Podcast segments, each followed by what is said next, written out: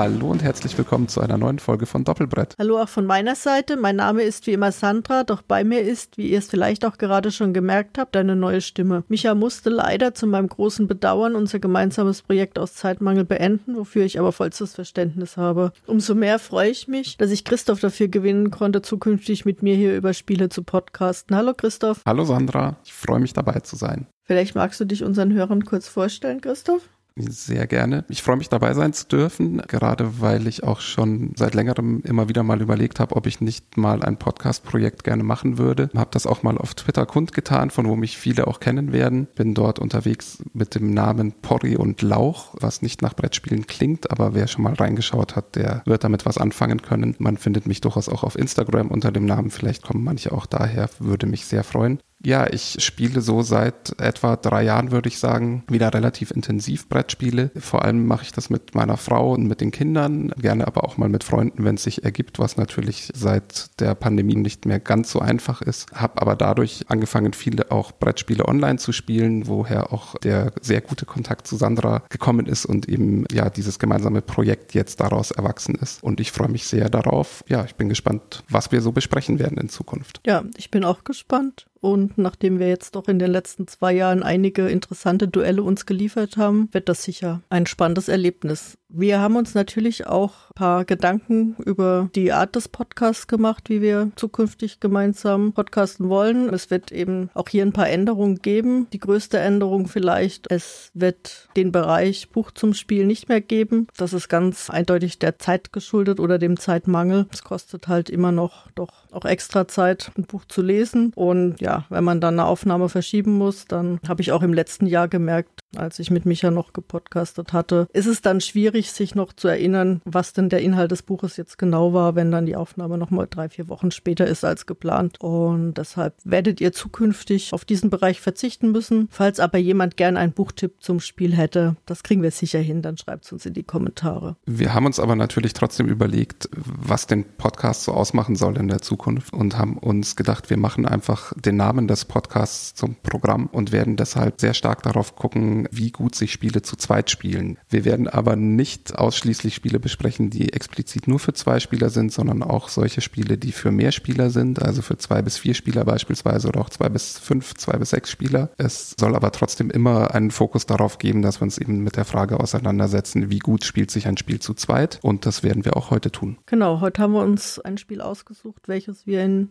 den letzten zwei Jahren relativ häufig auch zu zweit zusammen online gespielt haben, welches für eins bis sechs Spieler ist. Das heißt also kein typisches Zwei-Personen-Spiel jetzt gleich am Anfang. Und zwar wollen wir reden über Viticulture. Viticulture ist ein Spiel von Jamie Stegmaier und Alan Stone, ist in der ursprünglichen Fassung 2013 erschienen bei Stonemeyer Games. Genau, Im Deutschen ist es dann erschienen 2016, schon in einer überarbeiteten Fassung, über die wir heute sprechen möchten, nämlich in, als Viticulture Essential Edition, die es auch natürlich im Englischen mittlerweile so gibt, beziehungsweise etwa zeitgleich kurz vorher gab. Das Spiel ist ab zwölf Jahren und dauert etwa 45 bis 90 Minuten. Ja, und das Spiel handelt, wie der Name schon sagt, vom Weinbau. Wir sind sozusagen Weinbauern und machen im Spiel alles, was eben der Winzer vor Ort auch macht. Das heißt, wir pflanzen Reben, wir ernten, wir maischen, wir lassen gären, wir füllen in Fässer ab, wir füllen in Flaschen ab und verkaufen. Und darüber hinaus, ja, wird sozusagen auch alles, was im Zusammenhang mit dem Weinbau steht, noch thematisiert, sprich das Anwerben von Arbeitern, Führungen durch das Weingut, bestimmte Gebäude, die benötigt werden. Das heißt, wir kriegen einen umfassenden Blick in den Weinbau durch dieses Spiel. Ja, wie gut das Spiel tatsächlich diese Thematik abdeckt, darüber wollen wir später dann auch noch genauer sprechen. Jetzt würde ich euch erstmal einen kurzen Überblick geben darüber, welche Mechanismen es in diesem Spiel so gibt, wie das Spiel ungefähr abläuft. Zentral ist, glaube ich, bei Viticulture vor allem der Worker Placement Mechanismus. Das heißt, wir haben Arbeiter, am Anfang sind es drei Stück, die wir auf Felder einsetzen, die uns dann bestimmte Dinge tun lassen. Das sind dann solche Dinge eben wie Wein anzubauen, Wein zu ernten, aber durchaus eben auch andere Felder. Ich möchte da jetzt nicht zu intensiv drauf eingehen. Eine kleine Besonderheit, die es bei anderen Spielen seltener gibt, ist der sogenannte große Arbeiter. Der erlaubt uns nämlich, dass wir uns auch auf Felder stellen, auf denen schon andere Arbeiter stehen. Normalerweise ist das bei Worker Placement Spielen so und das ist auch bei Viticulture in der Regel so, dass ein Feld blockiert ist, sobald ein Arbeiter darauf steht. Aber dieser große Arbeiter gibt uns eben die Möglichkeit, dass wir einmal pro Runde eben auch ein Feld nochmal verwenden, auf dem wir selbst schon oder eben ein Mitspieler schon mit seinem Arbeiter steht. Das Spielbrett hat auch eine kleine Besonderheit. Wir haben nämlich nicht alle Felder, die wir nutzen können, auf einmal zur Verfügung, sondern das Spielbrett ist aufgeteilt nach Jahreszeiten. Ähm, die wichtigsten dabei sind, auch wenn es vier Jahreszeiten gibt, sind der Sommer und der Winter, weil in diesen beiden Jahreszeiten tatsächlich die Felder sind, auf die wir unsere Arbeiter einsetzen können. Und wir setzen eben immer zuerst im Sommer ein, dann wird drei um nacheinander gepasst und wenn alle gepasst haben, geht's über den Herbst kurz, was der Herbst ist, erkläre ich gleich, hin zum Winter, in dem dann neue Felder zur Verfügung stehen, die sich auch unterscheiden von den Feldern aus dem Sommer. Durchaus zu finden ist in dem Spiel natürlich auch Engine Building, also dass wir nach und nach die Abläufe, die wir machen können, verbessern. Wir bauen Wein auf unseren Feldern an. Erst wenn Wein zur Verfügung steht, können wir den Wein auch ernten, können dann bestimmte Aufträge erfüllen. Wir verbessern durchaus diese Felder auch, gucken auch, wie wir mit Geld haushalten, damit wir eben das alles am Laufen halten und zum Laufen bekommen erstmal. Sehr zentral für Viticulture sind auch die Karten, die es im Spiel gibt. Es gibt da vier unterschiedliche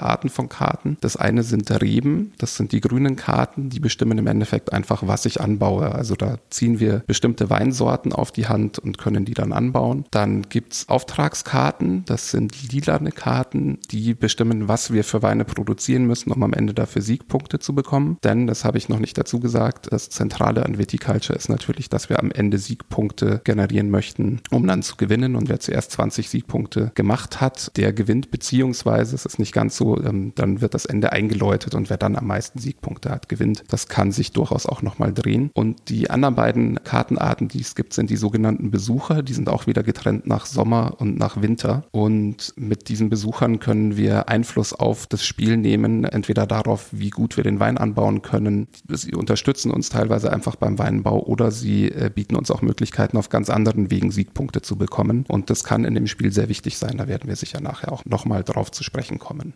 Besonders im Spiel ist auch durchaus die Wahl der Spielerreihenfolge. Es gibt zwar sowas wie einen Startspielermarker, der auch reihum wechselt nach und nach. Allerdings heißt das nicht, dass wir die ganze Runde über dann in dieser Reihenfolge spielen. Also es startet dann nicht immer mit dem Startspieler, sondern der Startspieler setzt im Frühling. Der Frühling steht quasi für diese eine Phase des Spiels, wählt dort einen Punkt, an dem er starten will. Also es gibt sieben verschiedene Felder, auf die man sich dann setzen kann. Die bieten einem Boni und wenn ich mich auf Feld 1 setze, dann bin ich als erster dran, bekomme aber den schlechtesten Bonus, nämlich gar keinen. Wenn ich mich aber auf Feld 7 setze, dann bekomme ich einen relativ starken Bonus, nämlich einen zusätzlichen Arbeiter, bin aber auch sicher erst als letzter an der Reihe. Und das ist auch relativ besonders, weil man manchmal eben diese Boni gerade braucht, um genau das, was man vorhat, auch tun zu können. Aber manchmal dadurch man sich eben selbst auch bestimmte Felder verbaut, weil man weiß, der andere wird sehr wahrscheinlich auch bestimmte Felder dann blockieren. Genau, eine Jahreszeit, die ich eben noch nicht genauer genannt habe, ist der Herbst. Der Herbst liegt, wer hätte es gedacht, zwischen dem Sommer und dem Winter. Im Herbst passiert nicht viel, außer dass wir eine Besucherkarte ziehen dürfen. Eben entweder eine Sommer- oder eine Winterbesucherkarte. Genau, auch noch eine kleine Spezialität bei Viticulture sind die sogenannten Mama- und Papa-Karten. Die sind im Endeffekt einfach dafür da, dass wir leichte asymmetrische Startbedingungen haben, also dass jeder Spieler mit etwas unterschiedlichen Möglichkeiten startet zu Beginn. Und auch nicht verschweigen sollten wir, glaube ich, eben den Solo-Modus. Haben wir vorhin kurz angedeutet schon, dass es den gibt. Der wurde gemacht von Morten Monrad Petersen, der auch mit vorne auf der Schachtel steht. Das Ziel ist im Solo-Modus ganz einfach 20 Siegpunkte in sieben Runden zu erreichen. Er hat noch so kleine Kniffe, auf die ich jetzt nicht näher eingehen möchte. Und er wird gesteuert durch ein Automadeck. Es ist, glaube ich, das erste Spiel gewesen tatsächlich, das ein solches Automadeck hatte. Und diese Karten steuern aber sehr simpel einfach in welcher Jahreszeit welche Felder blockiert werden, simulieren somit quasi auf eine gewisse Art einen Mitspieler, ohne uns aber irgendwie viel Verwaltungsaufwand zu geben und gestalten das einfach sehr schlank, sodass es sehr gut funktioniert in dem Solo-Modus. Ja, ich muss auch sagen, das ist, glaube ich, der erste Solo-Modus,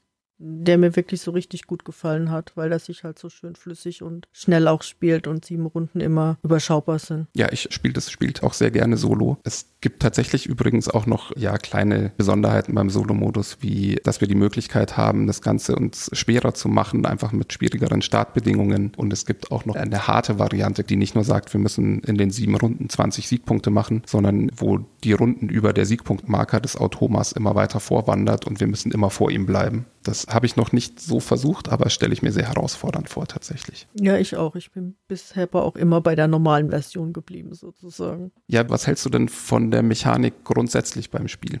Ja, also ich mag Worker Placement Spiele generell sehr gerne. Und bei Viticulture mag ich tatsächlich besonders, dass ich mir so gut überlegen muss, welcher meiner Arbeiter ich im Sommer und welche im Winter einsetze. Dass ich eben nicht in beiden Jahreszeiten gleich viel Arbeiter zur Verfügung habe, sondern dass ich gerade am Anfang, wo ich nur drei Arbeiter habe, mir schon gut überlegen muss, was mache ich, in welcher Reihenfolge, was ist am gewinnbringendsten. Das gefällt mir richtig gut an der Mechanik, muss ich sagen. Und was ich auch wirklich einen guten Kniff finde, ist eben die Auswahl der Startposition, dass ich da eben auch schauen kann, will ich früh dran sein, dass ich als erster die Felder belege oder will ich doch mh, mm, dieses Mal einen fetteren Bonus mitnehmen, weil ich einen Arbeiter mehr jetzt halt auch mal ganz gut gebrauchen kann. Das gefällt mir auch ganz gut. Das habe ich das erste Mal bei Fresco erlebt, wo man eben auch entscheiden musste, ob man jetzt die Arbeiter früh zum Markt schippt, um Farben zu kaufen. Dann sind zwar die Farben billig, aber die Arbeiter unmotiviert da müde. Oder ob man ausgeschlafene Arbeiter hinschickt und es sind halt auch nicht mehr so viele Farben da und man bezahlt mehr davon. Hat mir da auch gut gefallen. Ich glaube, die Spiele sind ungefähr zeitgleich auch erschienen, sodass ich jetzt gar nicht sagen könnte, was zuerst da war. Aber das finde ich vom, vom, von der Mechanik echt gut gemacht. Das ist tatsächlich was, was ich auch sehr gerne mag an dem Spiel und was auch ja tatsächlich sehr spielentscheidend sein kann. Ich habe in letzter Zeit häufiger online auch gegen ganz fremde Gegner gespielt. Ich hatte, nachdem wir sehr viel miteinander gespielt hatten, das Gefühl, dass wir irgendwie das Spiel so ein bisschen, also nicht zu Ende gespielt haben, das nicht, aber schon, dass wir wir so die Grundidee, wie das Ganze abläuft, sehr durchdrungen hatten. Und wenn man dann plötzlich online gegen so ganz wildfremde Gegner spielt, sieht man erstmal, was es plötzlich für Wege gibt, auch dieses Spiel zu gewinnen und wie schwach die eigene Strategie dann manchmal auch ist.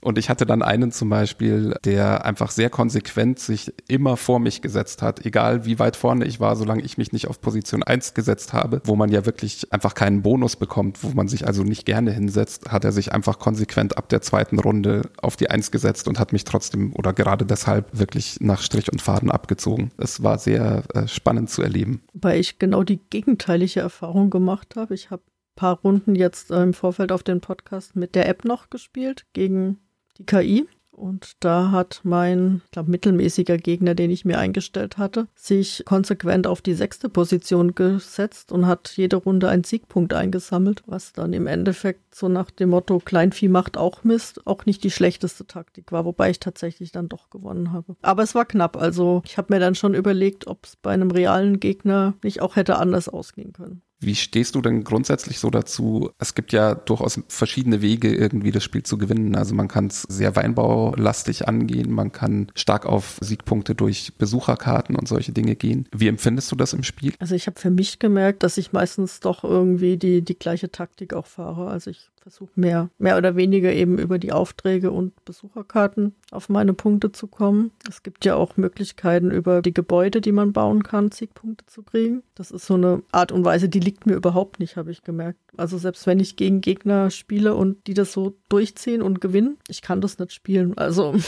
Das ist irgendwie ganz komisch. An sich finde ich es aber gut, dass es eben verschiedene Möglichkeiten gibt, dass jetzt nicht jeder auf die Aufträge geht und es dann wirklich auch so, ja, ein Rennen jedes Mal ist, wer hat jetzt halt den Erstzugriff, wer kann das Feld oder die Felder in der richtigen Reihenfolge als erstes belegen, sprich ernten, Wein herstellen, verkaufen. Das macht es dann doch nochmal abwechslungsreicher und auch ein bisschen spannender. Ja, ich finde es ganz interessant. Ich habe es heute nochmal mit einer der Erweiterungen gespielt, die das Ganze ein bisschen mehr auf den Weinbau konzentrieren sollen und habe da wieder gemerkt, gemerkt, dass das tatsächlich der Teil an dem Spiel ist, der mir auch persönlich so am meisten Spaß macht. Also ich mag gerne den Weinbau irgendwie so hinoptimieren. Ich habe lustigerweise dann heute trotzdem, weil mir das als Startbedingung mitgegeben wurde, die Windmühle gehabt. Die Windmühle ist ähm, ein Gebäude, das haben wir vorhin bei den Regeln vielleicht, äh, habe ich glaube ich ausgelassen, dass man auch noch Gebäude bauen kann. Diese Gebäude eben äh, bestimmte Vorteile bringen. Und diese Windmühle, von der ich jetzt spreche, die bietet einem den Vorteil, dass immer, wenn man eine Weinrebe anpflanzt, man einen Siegpunkt bekommt dafür. Und das habe habe ich tatsächlich dann sehr exzessiv gemacht und habe bestimmt sieben, acht Punkte von meinen am Ende, ich glaube, 24 Punkten über den Anbau von Reben gemacht. Das ist aber eigentlich auch überhaupt nicht meine Herangehensweise. Ich habe tatsächlich, nachdem ich diese Taktiken, wo man stark über Siegpunkte aus anderen Quellen geht, bei anderen gesehen habe, auch immer wieder mal versucht, das so zu spielen und habe auch das jedes Mal kolossal an die Wand gefahren und habe damit überhaupt keinen Stich machen können. Genau, also ich bin tatsächlich auch eher auf der Weinbauseite. Es ist aber so, das muss man auch dazu sagen, dass man, wenn man sich auf den Weinbau konzentriert, auch echt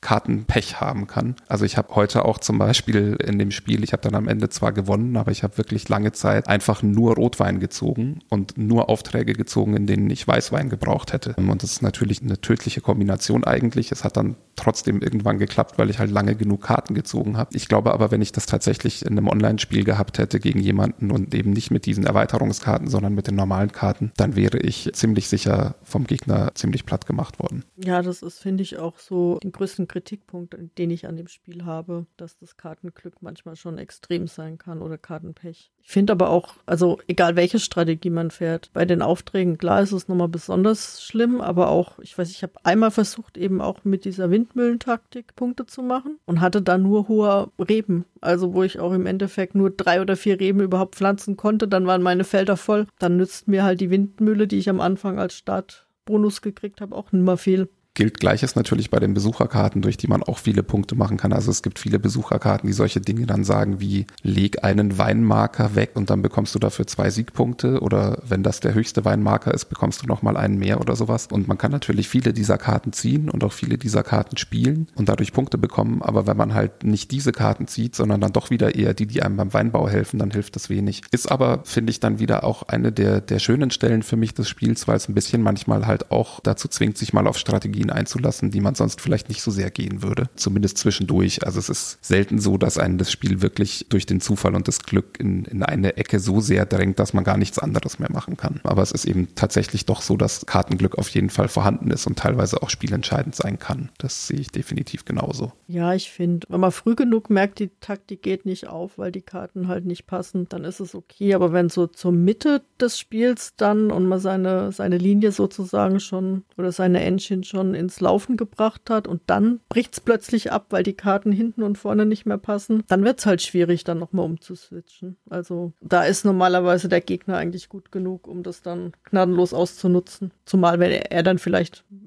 bessere Karten hat oder eine bessere Strategie mit den Karten dann im Moment fährt. Ja, es kann tatsächlich einfach auch sehr ja, ernüchternd sein, wenn man eigentlich die ganze Zeit das Gefühl hatte, man hat richtig gut gespielt und merkt dann zum Ende, jetzt fehlt einem noch ein guter Auftrag, zieht dann auch nochmal ein bis drei Aufträge nach, was durchaus, also hatte ich durchaus auch schon, dass ich mehrere dann gezogen habe, um möglichst jetzt irgendwie noch am Ende die nötigen Punkte zu machen. Und dann kommen halt einfach nur unpassende Aufträge, dann hilft es einem natürlich wenig. Ja, ich hatte es in letzter Zeit jetzt ein paar Mal, dass ich sozusagen in der entscheidenden Runde einfach nicht wählen durfte, wann ich starte und dann halt immer der zweite oder dritte war und dann die Felder belegt waren, die ich gebraucht hätte. Das ist dann irgendwie auch frustrierend.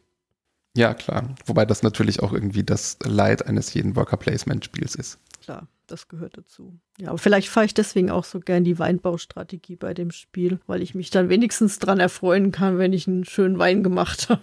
Ja, ich finde tatsächlich auch, es fühlt sich immer sehr befriedigend an, wenn man, auch weil es einen gewissen Aufwand ja wirklich bedeutet, bis man mal so einen Wein produziert hat, besonders wenn es dann dahin geht, dass man einen der höherwertigen Weine produziert hat oder auch einen Sekt oder sowas, die eher schwer zu erreichen sind, dann fühlt sich das sehr befriedigend an, wenn es dann endlich klappt und man dann plötzlich merkt, dass man auf einen Schlag sechs Siegpunkte bekommt und was dann auch dazu kommt, ist, dass man Einnahmen bekommt, wenn man solche Aufträge erfüllt. Das heißt, das ist einfach ein gutes Gefühl. Ja, finde ich auch.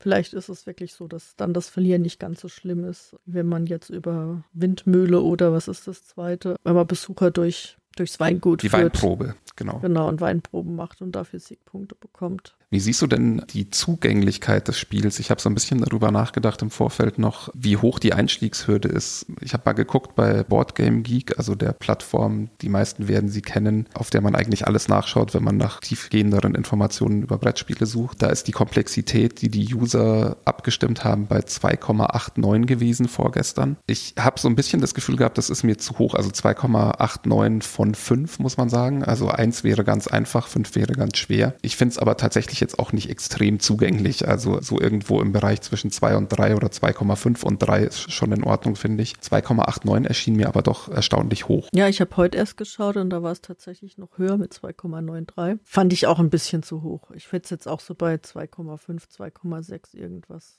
eingeordnet. Ich finde, Worker Placement an sich ist ja jetzt nicht so schwer. Ich setze meine, meine Arbeit da eben ein. Ich finde dadurch, dass das Spiel relativ thematisch ist, macht es auch noch mal ein bisschen leichter, weil man eben sich vorstellen kann, was man jetzt tut, wenn man spielt. Ja, finde ich auch. Man kann es sicher leicht spielen. Um zu gewinnen, braucht man aber einfach ein bisschen mehr Übung und muss etwas mehr nachdenken. Deswegen hätte ich ja so 2,5 finde ich wäre okay. Ich finde tatsächlich ein Punkt, der es komplexer macht als viele anderen, sind tatsächlich die Gebäude, weil die ja doch noch mal einfach die Masse an Dingen, die man überblicken muss, sozusagen, ist relativ hoch dann doch wieder. Also natürlich jetzt nicht im Vergleich zu wirklichen Expertenspielen oder sowas, das ist es definitiv nicht. Aber es gibt einfach viele Elemente. Also du musst vier verschiedene Kartenarten irgendwie überblicken. Dann hast du auch noch zwei von diesen Kartenarten, die Texte haben, die du erstmal mit dem Spiel verknüpfen musst. Und du hast eben Gebäude, die alle unterschiedliche Dinge tun, die teilweise wiederum auch Voraussetzungen dafür sind, dass du zum Beispiel deinen Wein anbauen darfst oder dass du Wein herstellen kannst, den du gerade wirklich auch brauchst. Und diese Zusammenhänge zu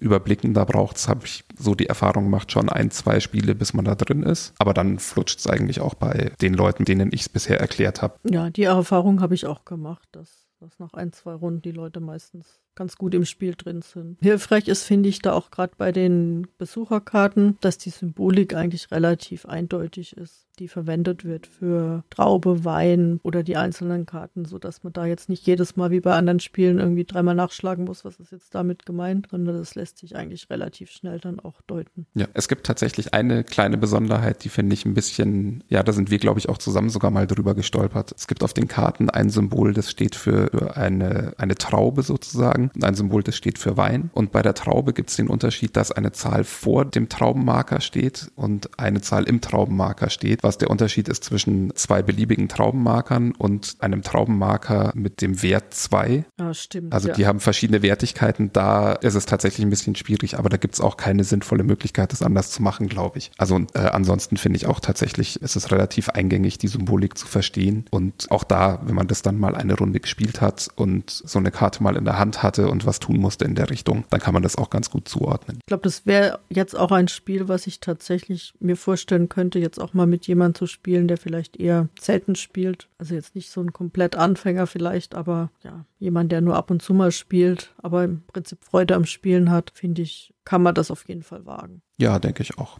Das geht auf jeden Fall. Es war auch durchaus so, dass ich das schon gemacht habe mit jemandem, diejenige dann auch wirklich schon in der ersten Partie wirklich Spaß dran entwickelt hat. Also das geht, denke ich, auf jeden Fall. Ja, sollen wir mal übergehen zur Gestaltung und zum Thema ein bisschen da noch in die Tiefe gehen? Ja, Gerne. Thema habe ich ja schon angedeutet am Anfang, Weinbau. Ich hätte so auf den ersten Blick ja immer äh, gesagt, es ist super thematisch, das Spiel. Und als ich mich jetzt so in Vorbereitung zum Podcast mit auseinandergesetzt habe, musste ich mich dann doch als erstes daran stören, dass die ganzen Sachen wie Ernte, Keltern im Winter ist. Ich habe dann lange überlegt und dann beschlossen, nein, im normalen Leben ist das aber im Herbst. Spielmechanisch wahrscheinlich nicht anders zu machen. Aber das war für mich tatsächlich in der Vorbereitung erstmal so ein Themabruch, der mir aber vorher nie so wirklich bewusst gewesen ist. Hattest du das vorher irgendwie mal im Blick? Nee, ich habe überhaupt nicht drüber nachgedacht. Ich habe lustigerweise mich arbeitstechnisch vor kurzem für einen Artikel mit dem Thema Gärtnern auseinandersetzen müssen und bin da vor ähnlichen Fragen gestanden, weil ich eine Formulierung treffen musste in diese Richtung. Und das war aber nicht im Kontext von Weinbau, sondern allgemein von Gärtnern. Insofern musste ich jetzt ein bisschen in mich hineinschmunzeln, als du das gesagt hast. Aber bei Viticulture habe ich das tatsächlich bisher nicht in Frage gestellt, aber es klingt sehr sinnvoll, was du da sagst. Ja, aber ansonsten muss ich sagen, finde ich, ist das Spiel schon sehr thematisch aufgebaut. Man hat eben im Sommer die Bereiche Reben pflanzen, Pflanzen kaufen und dann halt im, im Spätjahr die Ernte mit der Weinherstellung, wobei die Ernte dann sozusagen ja ins Keltern übergeht und dann eben die Fässer im Weinkeller gelagert werden. Am Ende, also jeder Runde, die gleichbedeutend ja ist mit einem Jahr, reifen ja sowohl also die Weine im Keller als auch die, die eben noch in der Gärung sind, was thematisch ja auch 100 Prozent zutrifft. Was allerdings tatsächlich ja eine Sache ist, bei der wir uns anfangs ja nicht sicher waren, wie thematisch das ist. Also als wir die ersten Runden zusammengespielt haben, glaube ich, haben wir mal die Frage aufgeworfen, warum eigentlich Trauben begreifen sollen. Also es ist von der Formulierung her vielleicht im Spiel ein bisschen missverständlich. Ja, ich hatte ja da noch eine Kollegin gefragt, die mit einem Winzer verheiratet ist, genau. Aber wenn man sich dann so überlegt, man keltert und die Maische gärt, dann passt es wieder. Was ich mich ja tatsächlich gefragt habe, aber daran krankt tatsächlich, glaube ich, fast jedes Worker Placement Spiel, wobei es vielleicht auch ein bisschen darauf ankommt, wie man es thematisch einbettet, ist, dass ich mich gefragt habe, warum eigentlich deine Arbeiter meine beim Ernten blockieren. Also man kann sich natürlich streiten, dass, weiß ich nicht, du irgendwelche Hilfsarbeitskräfte abgreifst, die ich eigentlich bräuchte oder so. Aber so richtig verständlich thematisch finde ich es tatsächlich nicht gelöst. Das ist aber was, glaube ich, an manchen Stellen muss man einfach die Spielmechanik bevorzugen über dem Thema. Und es ist jetzt nichts, wo man irgendwie, ja, was mir beim Spielen irgendwie aufstoßen würde, sag ich mal. Ja, wobei, das hast du ja eigentlich nicht nur beim Ernten, das hast du ja eigentlich bei allen Feldern, ne? Weil warum, wenn ich eine Rebe pflanze, warum sollst du keine pflanzen können? Genau, also das war tatsächlich nur als Beispiel mhm. gedacht. Ja, ähm, ich habe mich tatsächlich aber wirklich in der Vorbereitung jetzt mehrfach gefragt und vielleicht kannst du mir die Frage ja beantworten, wie die Windmühle thematisch in das Spiel passt. Also die anderen Gebäude, die man da noch bauen kann oder zum Teil auch muss, um pflanzen zu können, die konnte ich mir alle erklären, aber die Windmühle, nö. Ich habe keine Ahnung. Gut. Nein, ich habe mir, ich hab mir exakt die gleiche Frage auch gestellt. Ich habe kurz drüber nachgedacht, ob es irgendwas gibt, was man im Kontext mit Wein malen müsste. Also keine Ahnung, ob man aus aus Weintraubenkernen Öl gewinnen kann oder so ein Quatsch. Aber mir ist nichts eingefallen, was Sinn ergeben hätte und schon gar nicht im Kontext damit, dass ich eine Rebe anpflanze. Also warum sollte mir eine Mühle einen Vorteil bringen, wenn ich eine Rebe pflanze? Das äh, verstehe ich nicht tatsächlich. Ja, nee, dann bin ich aber froh, weil das habe ich tatsächlich auch nicht verstanden. Das Cottage konnte ich mir ja noch erklären mit, da werden halt irgendwelche Arbeiter vielleicht untergebracht oder Besucher, die nach der Weinprobe nicht mehr nach Hause fahren wollen. Aber die Windmühle war ja, auch, dass man ein Gebäude oder einen Unterstand braucht, wenn man Gäste bewirtet, das verstehe ich auch total. Auch, dass es bestimmte Dinge wie das Spalier oder eine Bewässerung braucht, damit man bestimmte Weinsorten anbauen kann. Das macht, finde ich, alles thematisch total Sinn. Oder das Gespann braucht man, um Reben wieder zu entwurzeln. Das ist vielleicht jetzt auch nicht hundertprozentig thematisch, weil ich kann sie auch anpflanzen ohne das Gespann. Aber zumindest unterstützt es mich bei bestimmten Dingen und dadurch kann ich das thematisch wieder einbetten. Aber bei der Mühle bin ich tatsächlich auch vollkommen überfragt. Aber dann bin ich froh, dass ich ich da nicht die Einzige war, die im Zweifel wieder auf dem Schlauch gestanden ist. Aber das war auch tatsächlich das Einzige, was ich jetzt so thematisch nicht ganz so passend fand. Gut, die Besucherkarten, bei manch Besucher ist es schon auch eher gezwungen, sage ich jetzt mal, da ja. man sämtliche Bevölkerungsschichten einmal durchgehen lässt durchs Weingut. Aber das muss eben sein, dass man genügend Karten hat. Und das finde ich jetzt auch nicht störend, wenn dann plötzlich ein Richter oder so irgendwie Bonus gibt. Ja, also da hast du vollkommen recht. Man kann es vielleicht noch als Bestechung deuten beim Richter oder so. Man muss dazu sagen, das Spiel spielt nicht heutzutage, sondern ich, ich müsste, muss, muss gestehen, dass ich jetzt nicht genau einordnen kann, zu welcher Zeit. Ich habe sowas wie 19. Jahrhundert im Kopf, kann aber falsch liegen, aber es spielt definitiv in einer früheren Zeit. Insofern war damals vielleicht sowas noch eher gang und gäbe, dass man mit einer guten Flasche Wein vielleicht auch mal jemanden ein bisschen wohlgestimmter machen konnte. Ja, und es spielt in der Toskana. Kann man vielleicht auch noch dazu sagen, es spielt in einer schönen italienischen Weinregion. Und Wer weiß, was in Italien die Windmühlen für Bedeutung haben. Ich finde, mit der Toskana bietest du eine super Möglichkeit überzuleiten zur Gestaltung, zu der ich auch noch was sagen wollte ein bisschen. Mhm. Ich bin ja, wissen vielleicht manche auch schon, ich bin großer Fan von den Illustrationen von Beth Sobel, die das Spiel hier auch gestaltet hat. Und ich finde tatsächlich, dass das stimmungsmäßig sehr gut zu so einem eben Bild von vor 150 Jahren oder sowas der Toskana passt, zumindest zu dem, was ich mir da vorstellen würde. Auch wenn ich lustigerweise mich tatsächlich anfangs sehr schwer damit getan getan habe. Also nicht als ich Spiel gekauft habe, sondern deutlich früher, als ich immer so drüber nachgedacht habe, ist das ein Spiel für mich, ist es kein Spiel für mich. Und ich fand damals die Gestaltung immer ein bisschen, ja, seltsam irgendwie. Also den Stil an sich, vor allem wie die Menschen gezeichnet waren, das kann ich heute überhaupt nicht mehr nachvollziehen. Heute finde ich es einfach richtig toll. Bin da sehr begeistert. Bisschen finde ich tatsächlich gibt Stellen, aber das sind nicht die Illustrationen, wo ich Dinge, glaube ich, anders gemacht hätte bei der Gestaltung. Also da kann man zum Beispiel die Automa-Karten nennen, die einfach mit sehr, ja, äh, wo, wo Farbblöcke einfach drüber laufen, um bestimmte Dinge zu separieren. Genauso finde ich die eigentlichen Worker Placement Felder, wie die auf dem Spielbrett dargestellt sind, aus heutiger Sicht, weiß ich nicht, hätte man das, finde ich, ein bisschen harmonischer machen können. So, aber das sind jetzt alles keine dramatischen Dinge und das ist auch nichts, wo ich irgendwie während dem Spielen vorm Spielbrett sitze und ich denke mir irgendwie, das kann man auf keinen Fall so machen. Aber ich finde, so ein paar Nuancen hätte man anders machen können. Gleiches gilt übrigens für das Material. Ich finde das Material auch wirklich toll eigentlich. Also irgendwie, wir haben zum Beispiel kleine Glasmarker, die wie so kleine Glasperlen sind. Es gibt Playerboards, also es gibt ein großes Spielbrett für alle und dann gibt es noch kleine Playerboards für jeden, auf denen man markiert, welche Weine man hat, welche Trauben man schon geerntet hat und solche Dinge und eben auch welche Felder man bewirtschaftet, beziehungsweise welche Weinberge. Und auf diesen markiert man mit so kleinen Glasperlen sozusagen, welche Weine man schon hat. Und das finde ich wirklich extrem schön gelöst. Und das ist auch was, weshalb ich tatsächlich immer das physische Spiel so im Online-Spiel vorziehen würde, weil alleine diese Glasperlen unglaublich schön wirken einfach beim Spielen. Ja, und das auch echt gut durchdacht ist, weil man eben auch sieht, welche Zahl darunter steht, gerade wenn man mehrere nebeneinander liegen hat dass es ja, nicht absolut. verdeckt wird durch den Marker, sondern immer noch sichtbar ist. Trotzdem habe ich auch da wieder eine kleine Kritik. Ich finde nämlich, man hat eben die Gebiete, die man bewirtschaftet. Man hat immer drei Gebiete jeder Spieler und die werden dargestellt durch Karten, was deshalb nötig ist, weil man diese Gebiete auch verkaufen kann und dann dreht man die Karte um und markiert so, dass man das Gebiet nicht mehr bewirtschaften darf. Und ich finde, diese Karten sind von der Größe her genau so gewählt, dass sie nicht plan noch auf dem Brett liegen müssen, sondern die müssen immer drüber hinausragen und klappen dann immer so ein bisschen runter.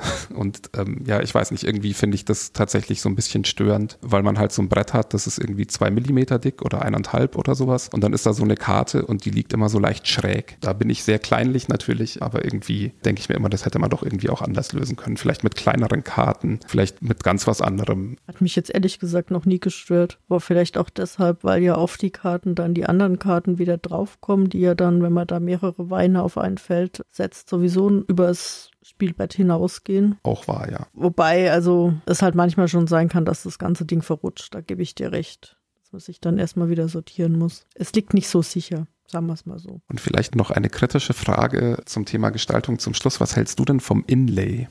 Kann ich dir jetzt tatsächlich nicht sagen weil ich mir da ein Inlay zugekauft habe und ich dir nicht mehr sagen kann, wie das originale Inlay ausgesehen hat. Okay, ja, dann sage ich vielleicht noch zwei Sätze dazu. Also ich finde es an sich relativ durchdacht tatsächlich. Also es gibt Fächer für die Karten und sowas, die relativ passend sind. Es gibt für die größeren Karten aber keine so klassischen Fächer, wo man die einfach reinlegt, wie das bei den meisten anderen Spielen ist, wo die dann plan drin liegen, sondern es gibt so Mulden, die sind quasi unten abgerundet, sind auch so, dass die Karten eigentlich, wenn man sie reinlegen würde, reinpassen würden, aber sie liegen dann nie plan, sondern durch diese Mulde kann man irgendwie reingreifen, glaube ich, ist der Gedanke und sie so leichter rausnehmen. Mich irritiert es aber tatsächlich jedes Mal, wenn ich die Packung öffne. Und deshalb, ja, ich tue mich da irgendwie schwer mit. Ich habe auch schon mit Leuten gesprochen, die es richtig toll fanden, dass es ja super ist, um die Karten wieder rauszubekommen. Insofern scheiden sich da, glaube ich, einfach die Geister. Als kleine Info noch, ich habe vor, weiß nicht, ein, zwei Wochen, glaube ich, bei Jamie Steckmeyer auf seinem Instagram-Profil gesehen, dass die neuen Auflagen, zumindest der englischen Version, ich schätze aber mal, früher oder später wird es dann auch bei der deutschen Version Einzug halten, ein tatsächlich neues Inlay bekommen. Das ist auch wieder Kunststoff, anders angeordnet ein bisschen, hat eben nicht mehr diese Mulden, soweit ich gesehen habe und bietet von Haus aus auch Platz für die Tuscany-Erweiterung. Da werden wir vielleicht später nochmal kurz drauf eingehen, was diese Erweiterung mit sich bringt. Aber auf jeden Fall bilde ich mir ein, da gesehen zu haben, dass da schon Aussparungen mit vorgesehen waren, was ganz praktisch ist natürlich. Das ist praktisch, ja. Das habe ich in meinem Inlay jetzt tatsächlich auch schon, dass die Erweiterungen, die ich habe, mit reinpassen. Wobei ich zugeben muss, wäre wahrscheinlich nichts für dich. Der Deckel geht nicht ganz zu. Aber dafür, ja. dass ich mir da eine Schachtel gespart habe, ähm, ist mir das lieb und recht. Ich glaube, im Notfall würde ich das tatsächlich auch so machen. Ja, also ich habe tatsächlich bei Gloomhaven, bei dem Pranken des Löwen, beiße ich auch in diesen sauren Apfel, damit ich das wieder halbwegs zubekomme und nicht alles lose drin rumfliegt. Äh, ist es mir immer noch lieber, wenn es ein bisschen übersteht. Aber äh, am liebsten ist es mir tatsächlich natürlich, wenn es plan abschließt. Da bin ich auch ja, kleinlich.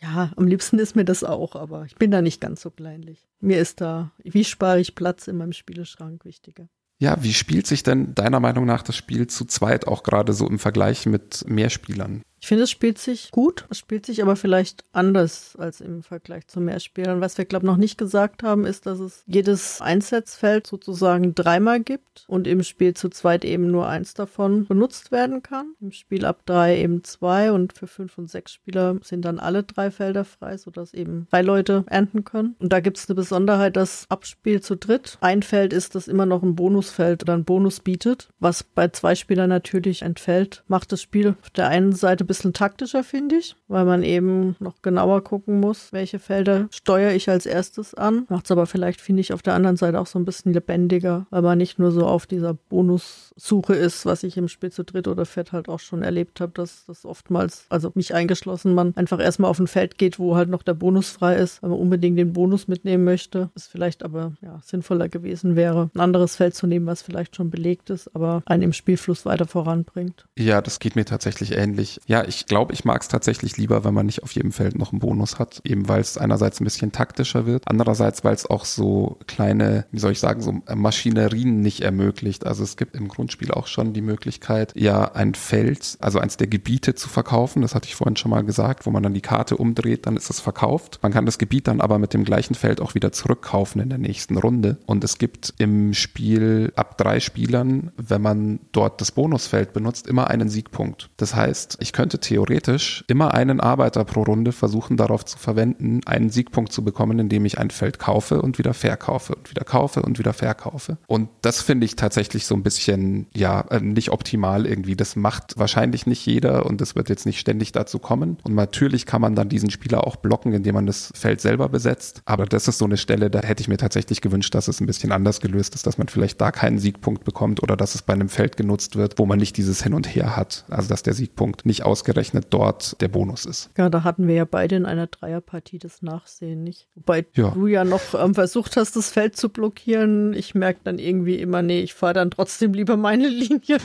Verloren haben wir dann beide, also auch egal. Ja, aber da muss ich dir recht geben. Das finde ich auch zu stark eigentlich. Also ich finde auch tatsächlich, das ist nichts, was ich dem Spieler, der das nutzt, vorwerfen würde, weil die Möglichkeit ist da, dann darf er es natürlich gerne auch nutzen, sondern das ist wirklich sowas, wo ich mir denke, ob das einfach klug designt ist im Spiel. Es ist jetzt aber auch nichts, was das Spiel total kaputt macht, finde ich, weil es natürlich trotzdem eben die Möglichkeit gibt, das zu blockieren oder selbst zu nutzen oder wie auch immer. Und dadurch kann man natürlich auch Einfluss nehmen. Es ist jetzt nicht so, dass man nichts dagegen tun kann. Nein, und im Endeffekt ist es ja eine Strategie von vielen. Also genau. es ist halt so wie die Windmühlenstrategie, eine, die mir jetzt nicht besonders liegt.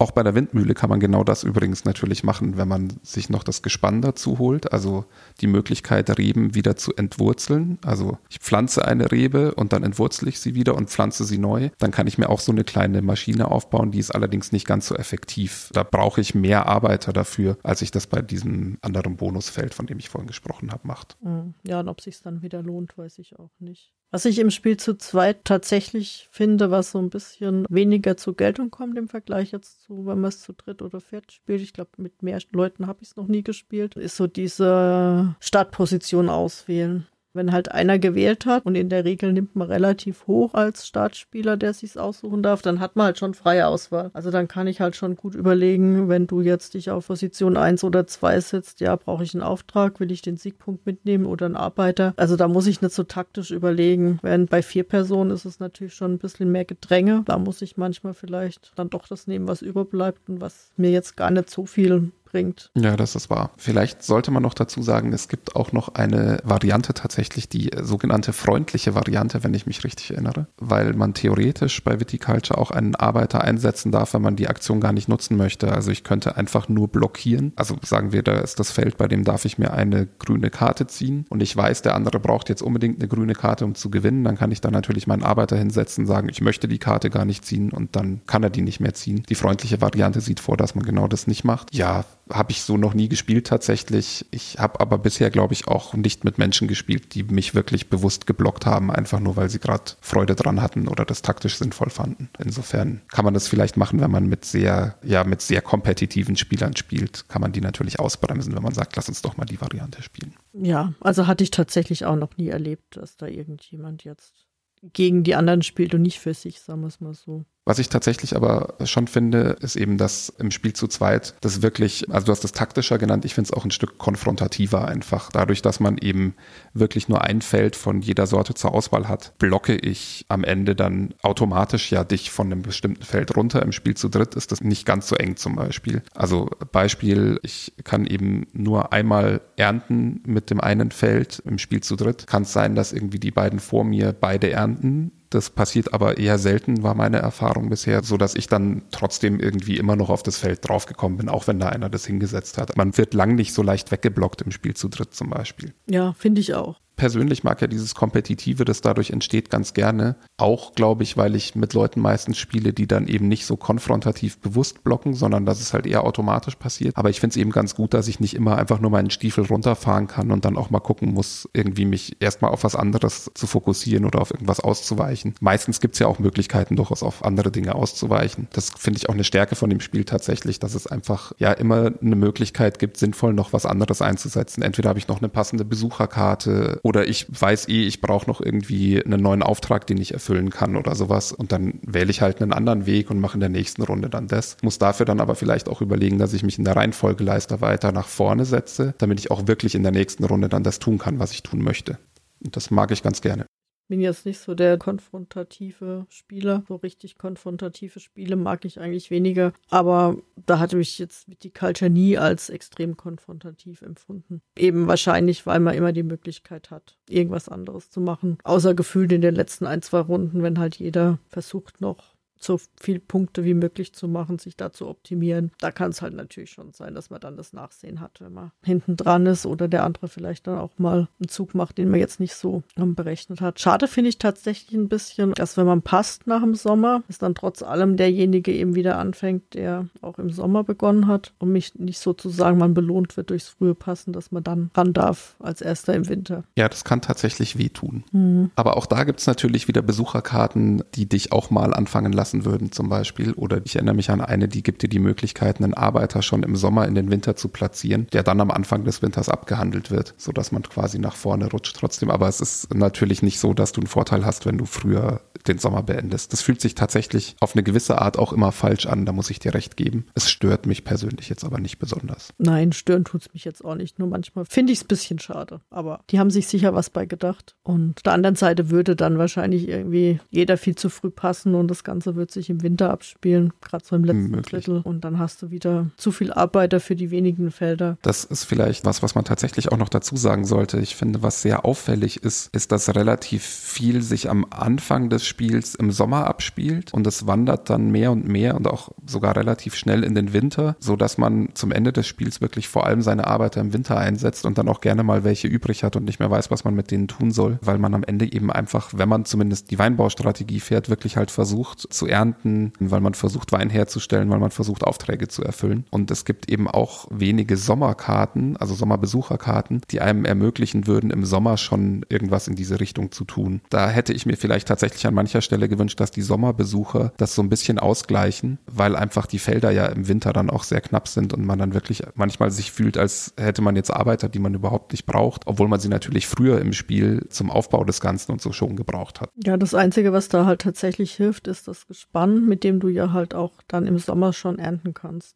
Das auf Nur, jeden Fall. Da das Gespann ja. wiederum so billig ist, hat erfahrungsgemäß am Schluss irgendwann jeder dieses Gespann und erntet im Sommer. Und dann geht der Ran auf die anderen Felder im Winter trotzdem los. Aber ja, ich finde auf jeden Fall, das ist sehr gut zu zweit spielbar. Ich spiele es auf jeden Fall mindestens genauso gern zu zweit als zu dritt. Ich würde sogar sagen, dass ich es lieber zu zweit spiele. Wie sieht es bei dir aus? Das geht mir tatsächlich sehr ähnlich. Ich spiele es, glaube ich, am liebsten zu zweit. Ich würde es aber jederzeit auch zu dritt oder zu viert spielen. Ich weiß gar nicht, ich glaube, ich habe es zu viert noch nicht gespielt. Mich würde sehr interessieren, wie es zu sechst ist. Ich stelle es mir dann tatsächlich ein bisschen langatmig vor, aber ich habe es noch nicht zu sechs gespielt, deswegen will ich da jetzt auch nicht den Teufel an die Wand malen. Würde mich aber sehr interessieren, wenn es Hörer geben sollte, die das schon mal zu sechst gespielt haben, wie da die Erfahrungen sind. Ich habe so das Gefühl nämlich, dass Jamie Stackmeyer sehr gerne ermöglicht, Spiele mit möglichst vielen Spielern zu spielen und dass es relativ selten dazu kommt, dass die Leute es wirklich dann irgendwie zu sechs spielen. Das bei Flügelschlag geht es, glaube ich, auch bis fünf Spieler. Bei anderen von Stonemeyer Games ist es sehr ähnlich. Ich glaube, ich habe auch mal von ihm gehört, dass er das ganz bewusst und sehr gerne so macht. Ja, es scheint mir tatsächlich manchmal ein bisschen übertrieben an bestimmten Stellen, aber ich würde ganz gerne mal ja Meinungen dazu hören, wie es so ist zu sechst. Wird mich auch interessieren. Also ich kann mir vorstellen, dass es eben auch ja auf die Personen ankommt, die mitspielen.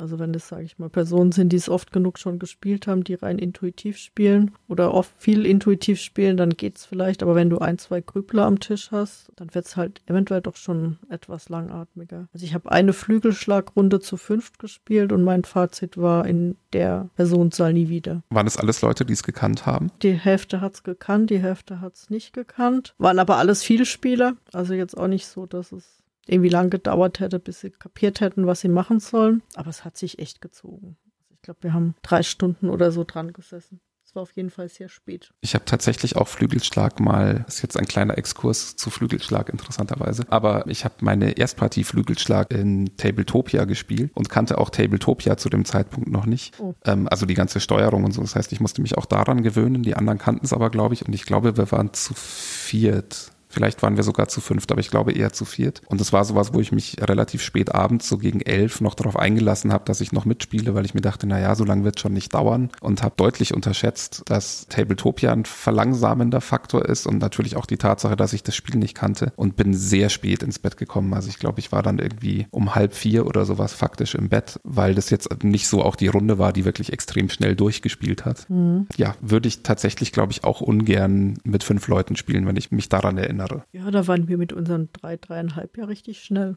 Ja. Aber war auch am Tisch. Ja, vielleicht, wenn wir schon über Online gerade sprechen, was man auf jeden Fall noch dazu sagen kann, ist, dass man Viticulture tatsächlich sehr gut online spielen kann. Auch wenn, wie ich schon gesagt habe, dann so ein gewisser Ästhetikfaktor teilweise zumindest verloren geht. Also wir beide haben ja sehr viel das Ganze auf Tabletop Simulator mit einer offiziellen Version, die man auch kaufen muss, gespielt, die sehr schön ist und sehr gut programmiert ist, wo auch Erweiterungen schon mit dabei sind. Dann gibt es, soweit ich weiß, weiß auch eine Version auf Tabletopia, die habe ich selbst nicht gespielt. Es würde mich jetzt aber wundern, wenn die besonders schlecht wäre. Also ich denke, die wird auch ganz gut sein. Und seit einer Weile jetzt gibt es auch auf Boardgame Arena, wo finde ich die Ästhetik total verloren geht, ehrlicherweise, aber wo man dafür halt sehr schnell online spielen kann. Das hat auch was für sich und wo man auch sehr gut eben mit fremden Spielern spielen kann und dann auch mal sehen kann, was für Taktiken es so gibt, die man mit den Leuten, mit denen man sonst so spielt, nie zu Gesicht bekommt. Das stimmt. Und dann gibt es, wie gesagt, auch noch die App. Ich glaube, müsste mich jetzt schwer täuschen, dass die über Steam erhältlich ist. Die finde ich allerdings ein bisschen zäh.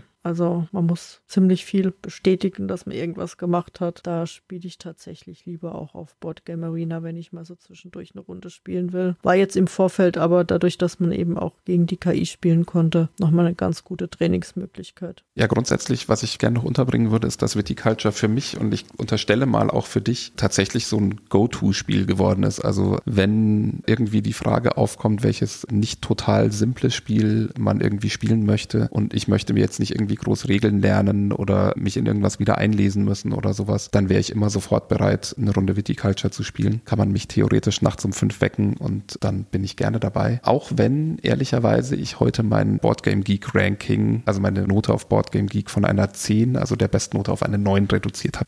Ich glaube, bei mir müsste das auf 9 sowieso stehen. Ja, aber ich erinnere mich auch noch an unsere erste Partie zusammen. Da haben wir auch irgendwie zwei Stunden gebraucht und nach drei, vier Mal Spielen waren wir dann immer locker bei einer Stunde. Lass uns mal schnell noch Viticulture spielen.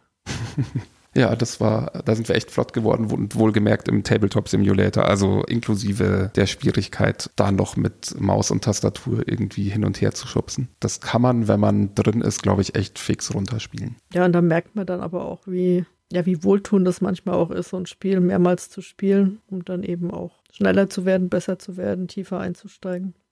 Ja, total. Und ich bin tatsächlich aber trotzdem ganz froh mittlerweile, weil wir dann eben auch mit anderen gespielt haben, weil ich teilweise eben auf Boardgame Arena gegen Fremde noch gespielt habe. Ja, einfach eben diese taktische Tiefe plötzlich noch zu sehen, die vorher mir nicht so bewusst war. Das hat mir das Spiel schon nochmal ganz anders geöffnet irgendwie. Ja, und einen neuen Reiz wiedergebracht, sich auch gegen solche Strategien durchsetzen zu können. Das stimmt. Wir waren auch immer mit ziemlich ähnlicher Strategie unterwegs. Ja, tatsächlich.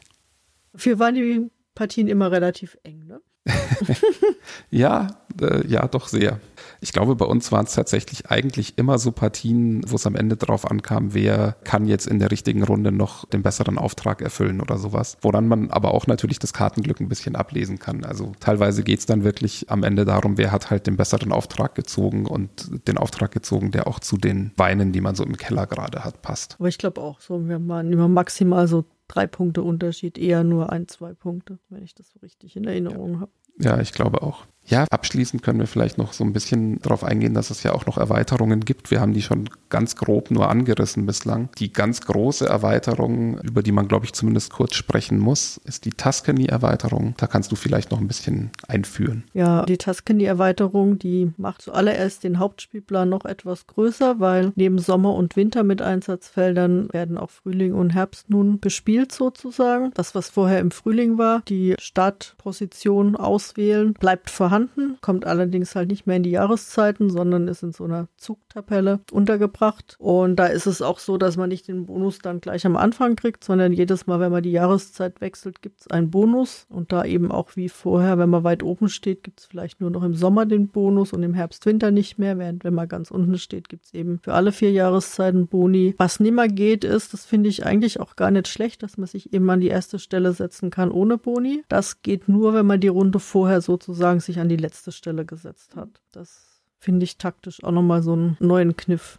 Da muss man sich schon gut überlegen, lohnt sich das, dass ich einmal ganz unten bin, um dann ganz oben zu sein? Und wann mache ich das? Weil jede Runde kann man das, zumindest wenn man es mit mehr als zwei Personen spielt, wahrscheinlich dann doch nicht machen. Finde ich tatsächlich auch gut. Auch die Tatsache, dass man eben auch in die letzte Zeile sich nur setzen kann, wenn man in Kauf nimmt, dann beim nächsten Mal in der ersten zu sein, also an Position 1 zu sein und da dann wieder weniger Boni abzugreifen. Also dieses, dass man so einen gewissen Ausgleich hat zwischen einem sehr starken Bonus in der einen Runde und einem dann eben nicht so starken Bonus, aber dem Vorteil dafür Erster zu sein in der anderen Runde. Ja, stimmt. Andersrum ist ja die Wirkung genauso. Was ich auch gut finde an der Erweiterung sind Spezialarbeiter. Kann eben anstatt einen normalen Arbeiter dazu zu kriegen für ein Gold mehr, wir einen Spezialarbeiter nehmen. Da gibt es eine Reihe von und da werden immer zwei Stück pro Runde im Vorfeld eben aufgedeckt, die nochmal speziellere Fähigkeiten haben. Dann. Nicht pro Runde, sondern pro Spiel, oder? Pro Partie, genau. Zusätzliche Bauwerke kommen ins Spiel in der Tuscany-Erweiterung die mir entweder noch einen privaten Aktionsplatz geben oder auch Einkommen oder sonst wie eine Verstärkung, Siegpunkte. Und es gibt so eine Art Landkarte, wo die verschiedenen Regionen Italiens drauf sind, wo ich eben mich auch hinsetzen kann, um dort Einfluss in der Landschaft zu erhalten. Das gibt zum einen Boni direkt beim Einsetzen und zum anderen Siegpunkte am Schluss, was jetzt im Spiel zu zweit auch nicht so unbedingt spielentscheidend ist, sage ich mal. Alles in allem finde ich aber die Erweiterung wirklich rund. Ich habe sie erst zweimal zweimal gespielt, kann jetzt also nicht allzu viel sagen, aber ich finde die einzelnen Elemente kann man einzeln reinnehmen, kann man zusammen reinnehmen. Ich habe sie mit allen zusammengespielt. Finde ich passen ganz gut rein ins Spiel und geben dem doch nochmal den einen oder anderen Kniff mehr. Also mir hat es gut gefallen bis jetzt. Ja, das geht mir ähnlich tatsächlich. Ich finde, man hört immer wenn man äh, drüber liest oder auch sich mal Videos dazu anschaut, hört man immer von ganz vielen Seiten, dass das Tuscany-Spielbrett irgendwie ein absolutes Muss ist. Das ging mir jetzt nicht ganz so. Also ich finde es trotzdem sehr gut. Ist auch nur zweimal gespielt und es gefällt mir gut. Aber dieser Imperativ quasi, dass, dass, dass das ultimative Viticulture-Spielbrett ist, das würde ich so nicht teilen. Ich finde, es ist eine sehr schöne Variante, die aber auch dazu führt, dass eben diese alternativen Siegpunktwege ein bisschen mehr werden, weil man eben viel mehr Boni bekommt auf dem Spielbrett, weil es auch im Spiel zu zweit schon Boni für das Einsetzen von Arbeitern auf die Worker Placement Felder geben kann. Und das fühlt sich natürlich gut an, dass viele Boni kommen und so. Es finde ich macht aber auch wieder den Weinbau ein Stück weit schwächer, habe ich immer so das Gefühl. Ja, und ich finde, dadurch, dass in allen vier Jahreszeiten Worker eingesetzt werden können, wird das Spiel auch so ein bisschen zerstückelt, sage ich mal, weil du hast pro mhm. Jahreszeit irgendwie drei oder vier Einsatzfelder. Das heißt, so arg viel pro Jahreszeit kannst du nicht machen. Und ich finde tatsächlich so ein bisschen Spielfluss geht verloren. Ja, das ging mir auch so tatsächlich tatsächlich, weil ich immer so das Gefühl hatte, ich würde jetzt eigentlich gerne diese Aktion machen. Und dann sieht man, nee, die ist aber in der Jahreszeit. Und ja, also man ist einfach ein bisschen weniger frei, beziehungsweise es fühlt sich so ein bisschen getaktet an trifft es vielleicht am besten. Das ging mir auch so tatsächlich. Was ich sehr, sehr gerne mag an Tuscany äh, sind die Bauwerke, die man ja auch rauslassen kann. Also man kann mit dem Brett spielen, ohne diese zusätzlichen Bauwerke dazu zu nehmen. Ich glaube, ich würde die aber immer dazu nehmen. Ich fand es eigentlich immer schön, was da für Möglichkeiten sich aufgetan haben. Ja, einfach für alternative Siegpunkte, für teilweise Dinge, die den Weinbau irgendwie besser und nützlicher machen. Solche Sachen, die haben mir echt gut gefallen. Ja, das ging mir auch so. Und da waren ja auch wirklich so die unterschiedlichsten dabei mit von ein bisschen billiger, aber dafür halt jetzt nicht ganz so gut in dem, was sie bieten. Oder dann halt extrem teure Bauwerke, wo man sich dann erstmal über zwei Runden das Geld ansparen muss. Aber dafür halt jede Runde Siegpunkte zum Beispiel geben, finde ich schon auch nochmal eine interessante Variante. Ja, auch einen guten Aspekt daran finde ich, dass bei vielen von diesen Bauwerken hat man neue private Felder sozusagen, also ähnlich wie beim Gespann, wo man für sich persönlich ein neues Feld aufmacht, mit dem man ernten kann. Und das quasi ja auch so eine Ausweichmöglichkeit Möglichkeit dann ist, wenn man irgendwie im Winter nicht mehr so viel Arbeiter einsetzen kann, weil die Felder alle belegt sind oder nichts mehr sinnvoll ist. Und Ernten ist eigentlich immer sinnvoll. Genauso kann man bei diesen Bauwerken sich dann äh, eben Bauwerke bauen, die Felder bieten, die nur für einen selbst zur Verfügung stehen, die also die anderen auch nicht blockieren können. Und das finde ich tatsächlich dann auch sehr gut, weil du einfach deine Arbeiter nicht so verschwendest, sondern dann machst du halt immer was, wo du dann zumindest noch irgendwie einen Siegpunkt kriegst oder zum Beispiel so einen Stern einsetzen darfst auf diese Landkarte oder, oder, oder. Hat mir echt gut gefallen. Und auch diese Spezialarbeiter fand ich sehr, ja, sehr schön. Ich finde, da kann man ein bisschen Pech haben, dass am Anfang zwei aufgedeckt werden und da mal einer dabei ist, mit dem man irgendwie in der Runde so gar nichts anfangen kann. Aber eigentlich mit einem von denen kann man immer irgendwie was anfangen, finde ich. Ja, und dadurch, dass die ja von Anfang an liegen, kann man ja auch, wenn man möchte, seine Strategie ein bisschen auch auf die Spezialarbeiter abstimmen. Ja, auf jeden Fall. Was mir auch noch gut gefällt bei der Erweiterung ist, dass, wobei das natürlich im Spiel zu zweit auch weniger zu tragen kommt, dass wenn man nach dem Winter sozusagen passt, dass dann die eigenen Arbeiter abgeräumt werden. Das heißt, dass für die, die noch im Spiel sind, wieder Felder frei werden. Finde ich, ist ein netter Kniff, wobei in der Regel halt dann auch nur die Winterfelder von Bedeutung sind, weil alle ja dann schon im Winter sind. Aber kann auch mal hilfreich sein, wenn man sich Arbeiter aufspart und dann vielleicht erstmal eine Aktion macht, die nicht so dringlich nötig ist, in der Hoffnung, dass dann ein spannendes Feld wieder frei wird. Ja, es zeigt auch nochmal so ein bisschen, dass, glaube ich, erkannt wurde, dass im Grundspiel eben dieses Problem auftritt, dass man manchmal dann im Winter irgendwie nichts mehr tun kann, Sinnvolles. Und das wird ja dadurch auch ein bisschen wieder behoben. Also es scheint mir so, als wäre das schon eine sehr bewusste Entscheidung gewesen, das dann bei der Erweiterung eben anders zu handhaben. Das kann gut möglich sein, ja. Ja, und dann gibt es noch zwei kleinere Erweiterungen.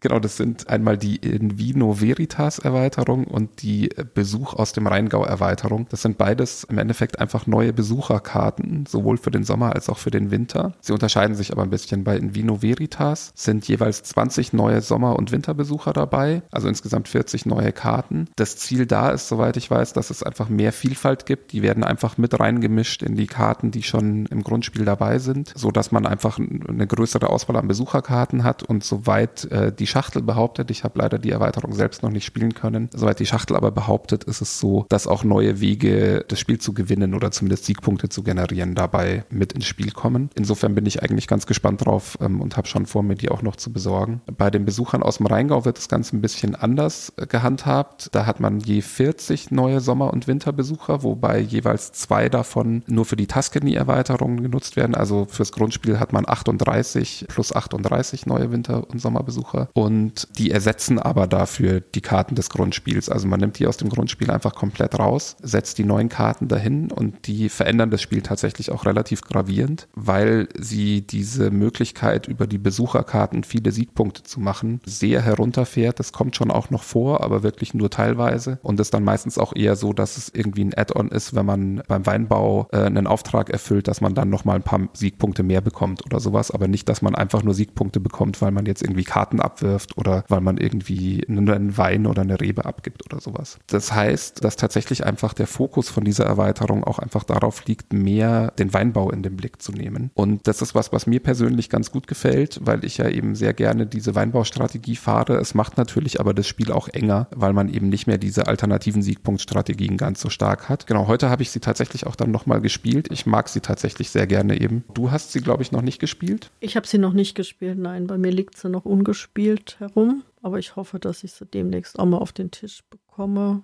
Im Zweifel ansonsten solo. Ja, und die andere, in Vino Veritas, habe ich tatsächlich auch nicht, steht aber auch noch auf meiner Wunschliste. Ja, zum Thema Besuch aus dem Rheingau Solo spielen hätte ich auch noch eine kleine Warnung. Ich habe es tatsächlich auch nur gelesen, aber es heißt, dass die nicht so gut für den Solo-Modus geeignet ist, weil sie das Spiel wohl auch ein bisschen langsamer macht. Und der Solo-Modus ja davon lebt, dass man eben diese sieben Runden hat. Und dann ist es einfach schwerer, in dieser kurzen Zeit wirklich an die Siegpunkte zu kommen. Natürlich könnte man das Ganze ein bisschen anpassen. Müsste man mal suchen, ob es bei Boardgame Geek zum Beispiel da Vorschläge für gibt. Ich habe es trotzdem Solo gespielt, schon zweimal, glaube ich, und habe da auch beide Male verloren. Ich kann nicht schwören, dass es nicht einfach an mir lag. Also insofern, wer weiß. Aber zumindest sollte man es ein bisschen im Blick haben. Wenn man sich die wirklich für Solo kaufen wollen würde, sollte man sich noch mal ein bisschen informieren. Dazu würde ich empfehlen. Ja, dann würde ich sagen, dann musst du doch mit mir die Erweiterung demnächst mal spielen. Das kriegen wir hin. Leider ist sie bei den verschiedenen Online-Varianten, glaube ich, bisher nicht mit drin, oder? Hätte jetzt gedacht, ja, aber ich kann mich auch täuschen. Ich weiß, dass beim Tabletop Simulator ist auf jeden Fall in Vino Veritas dabei, die heißt nur im Englischen anders. Das sollten wir aber auf jeden Fall mal ausprobieren, finde ich. Ich glaube, die hatten wir in unserer letzten Runde zu dritt tatsächlich auch mit drin. Ich glaube, da hatte ich Oh. alles angeklickt, was ging. Das kann gut sein. Ich meine mich zu erinnern, dass ich mal großzügig alles ausgewählt hatte. Möglich, ja, aber dann sollten wir das noch öfter tun.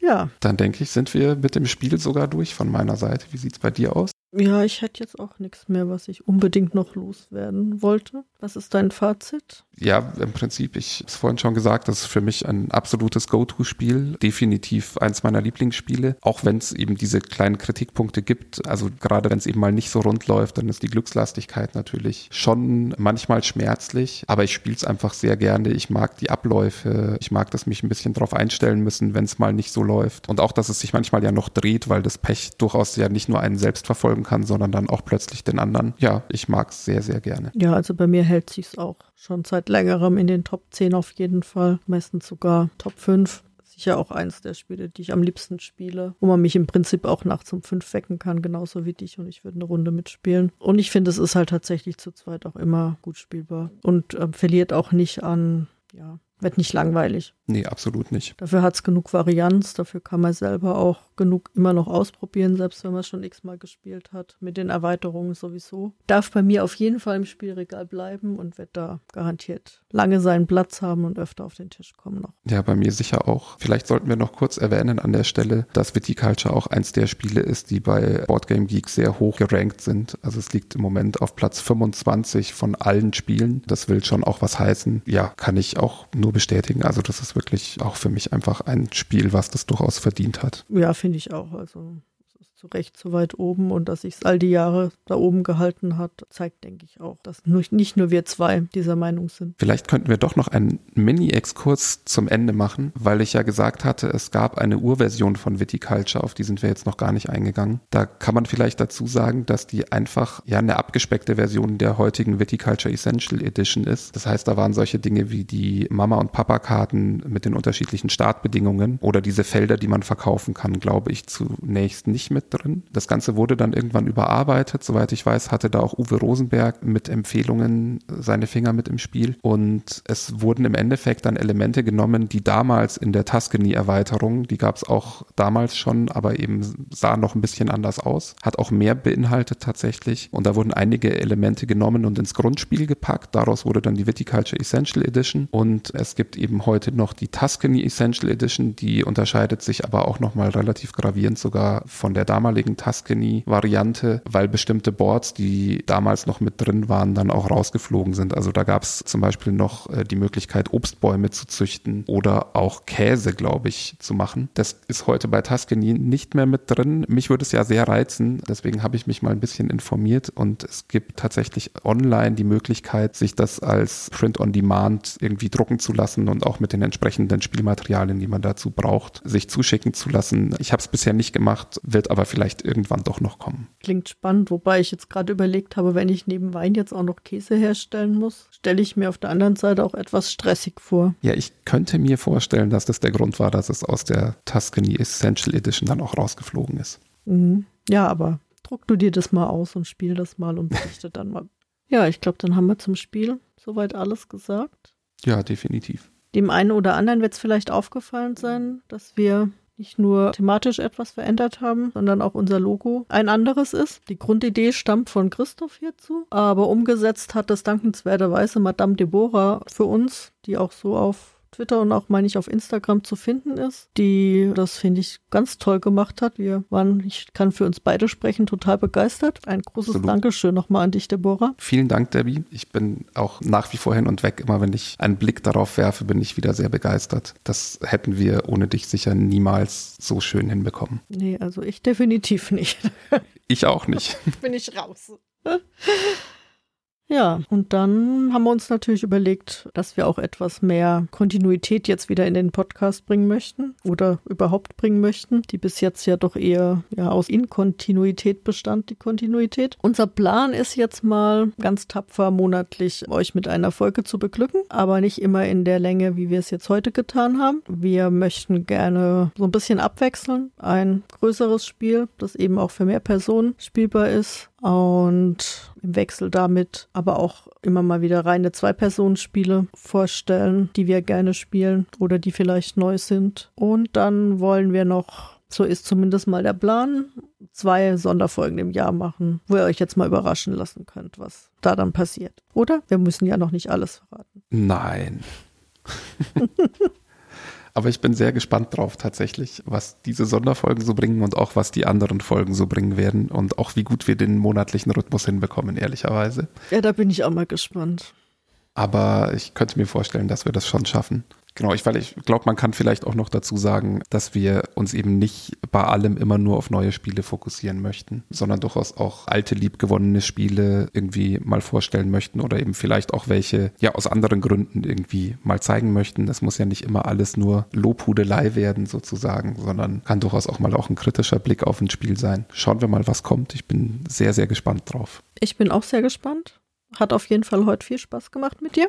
Mir auch. Vielen Dank, dass ich da sein darf. Danke, dass du da bist. Und dann schauen wir mal, was wir im Februar für euch haben. Ich kann mal so viel verraten, das wird ein etwas neueres Spiel sein. Aber mehr verrate ich nicht. Auch darauf freue ich mich extrem. Ja, ich bin auch schon schwer gespannt. Werde mal schauen, dass ich das die Tage mal gleich irgendwo auf den Tisch bekomme. Sonst melde dich, dann spielen wir es online.